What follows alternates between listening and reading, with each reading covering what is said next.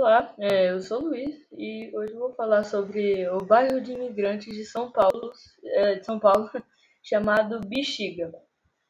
Ok, o bairro de imigrantes chamado Bexiga, ele surgiu dia 1 de outubro de 1878 e ele é um bairro de imigrantes principalmente italianos